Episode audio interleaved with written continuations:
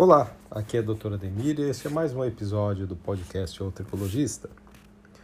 Muita gente me pergunta por que tem excesso de oleosidade no couro cabeludo e nos cabelos. E se isso, evidentemente, é algo tratável.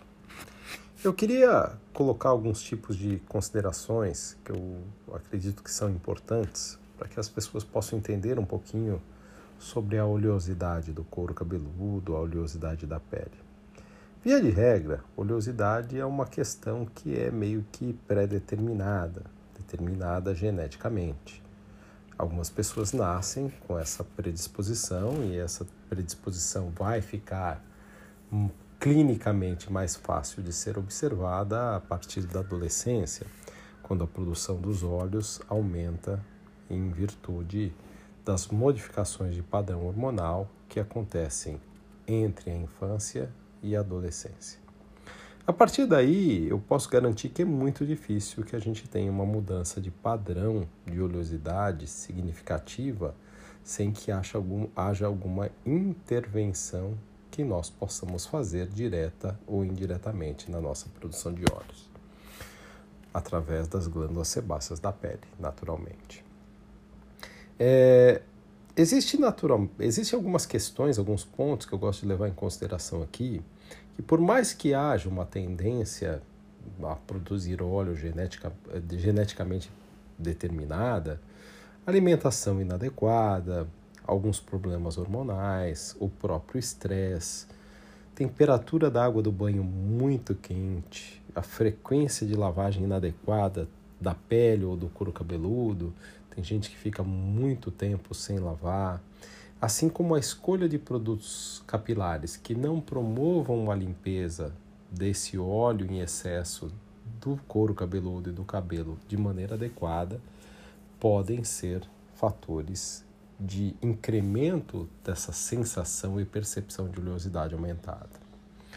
Além disso, também fica muito evidente ah, que alguns modeladores à base de óleos, é, modeladores de cacho nas mulheres, redutores de frizz e as pomadas e, os, e as ceras para os homens são determinantes no incremento àquela oleosidade que a pessoa já produz. É claro, se a pessoa não produz tanto óleo, mas usa esses tipos de cosméticos e acaba utilizando em grandes quantidades ou não lavando não, não retirando esses cosméticos é, adequadamente no banho, independente deles terem predisposição genética ou não, essa oleosidade excessiva vai atrapalhar é, o couro cabeludo, podendo causar todos os transtornos de um couro cabeludo oleoso. E aí entra aquela questão, né? Mas o, como é que a gente faz para equilibrar, para normalizar a oleosidade? A gente, para normalizar a oleosidade, de início tem que mudar de hábito. Né? Então, mudar hábitos alimentares. É muito comum, por exemplo, os derivados do leite serem agentes que causam muito incremento nas tendências inflamatórias oleosas da pele, do couro cabeludo. A gente tem que comer menos frituras, a gente tem que comer menos alimentos é, pró-inflamatórios, como é o caso dos açúcares refinados, que tem nos doces, que tem nos achocolatados, que tem é, nos sorvetes, via de regra, tentar ter uma alimentação mais natural né? Isso de alguma maneira ajuda muito. Não é tanto diminuir a manteiga como muita gente pensa, não é tanto diminuir o consumo de carne vermelha ou diminuir a ingesta de picanha como se pensa, né? Mas de alguma maneira reduzir as frituras e os alimentos pró-inflamatórios já fariam uma grande diferença. É, aumentar ou adequar a frequência de lavagem, adaptar os produtos cosméticos que se usam, substituir aqueles produtos modeladores por produtos modeladores com menos óleo, como gels, como sprays, como mousses que tendem a ser menos oleosos. Então, todas essas questões já podem começar a ajudar né, as pessoas a encontrar um caminho para melhorar o seu padrão de oleosidade.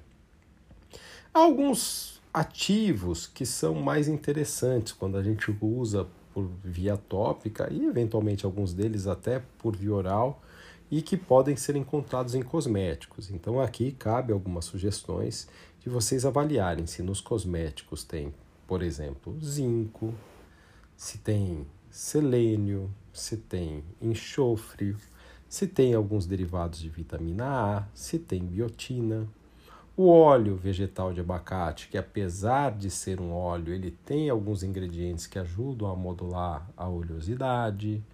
É, óleo essencial de melaleuca também ajuda a modular a oleosidade. Existem alguns extratos vegetais, como extrato de ginseng, extrato de chá verde, extrato de amamelis que ajudam a normalizar a saúde da pele, acabam tendo um efeito bastante interessante no controle da oleosidade. Isso pode ser algo muito legal quando a gente busca um, um cosmético, né? Então isso de certa maneira tem um peso e a gente valoriza bastante, tá certo? E também existem medicamentos. Há medicamentos que têm um poder muito significativo de controlar a oleosidade, alguns inibidores de hormônios masculinos, como antiandrogênicos. Existem algumas medicações da família da vitamina A, das, dos retinoides, que podem ser usados e que têm um efeito muito intenso no controle da oleosidade. Vale lembrar que todas as vezes que a gente for usar medicamentos, é muito importante a gente entender o papel do médico, o papel da solicitação de alguns exames laboratoriais nesses casos. Também é, não podemos deixar de lado o fato de que, para as mulheres, alguns, não são todos, alguns contraceptivos podem ajudar em muito o controle da oleosidade. Então, é, é interessante perceber como algumas delas relatam esse controle de oleosidade aumentado em um determinado momento das suas vidas, enquanto estiveram utilizando os determinados anticonceptivos, e quando pausam o uso desses contraceptivos, a oleosidade aumenta.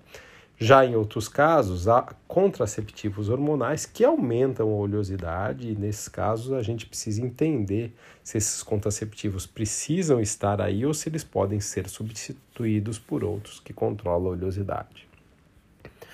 É, a gente não pode também deixar de ressaltar o fato de que cabelo oleoso não significa cabelo hidratado e que muitas vezes uma, um cabelo oleoso ele pode ser desidratado, exigindo de quem tem um couro cabeludo oleoso um cuidado e uma atenção muito grande em relação aos cosméticos que usa. Hidratação vem de, de hidratar que tem a ver com água. A oleosidade excessiva não necessariamente está ligada né, à, à hidratação, apesar de muita gente acreditar que sim. Ah, se eu usar um shampoo muito adstringente, meu cabelo vai ficar desidratado. Provavelmente ele, ele pode ficar desidratado porque não existe uma certa seletividade na eliminação de óleo e na eliminação de água, mas existem ativos que podem, por exemplo, manter uma boa hidratação da água no fio sem que sejam ativos oleosos, como o ácido hialurônico, que existe em alguns cosméticos, e a própria aloe vera, que tem uma função hidratante muito interessante para qualquer tipo de cabelo. Então, vamos separar direitinho aquilo que é importante e aquilo que não é importante dentro dos conceitos sobre oleosidade e hidratação antes de terminar este episódio. Por fim, eu gostaria de dizer que tratar cabelos oleosos e couro cabeludo oleoso é sempre um desafio para o profissional. E quem está atento ao bom cuidado, certamente vai ter o cabelo, os seus cabelos ou os cabelos dos seus clientes, na verdade, quem não é cliente, né? Quem está ouvindo que não é cliente de, ou paciente de profissionais da área capilar, é, quem estiver atento vai perceber que existem certas nuances que são muito interessantes e a pessoa que é profissional, que está ouvindo a gente aqui, também vai perceber que ela tem que ter uma atenção especial na hora de indicar e, e de ajudar, educando os seus clientes nos cuidados com os cabelos, para que eles possam colher o melhor para os seus fios, para que eles possam ficar cada vez mais com seus cabelos bonitos e saudáveis. Aqui é a doutora Ademir, este é o podcast O Tricologista e eu agradeço você por estar comigo em mais esse episódio. Se você gostou, reposte esse episódio nas suas redes sociais ou indique o nosso podcast ao seu paciente, ao seu cliente, à sua amiga que também gosta de saber mais sobre a saúde capilar. Um grande abraço.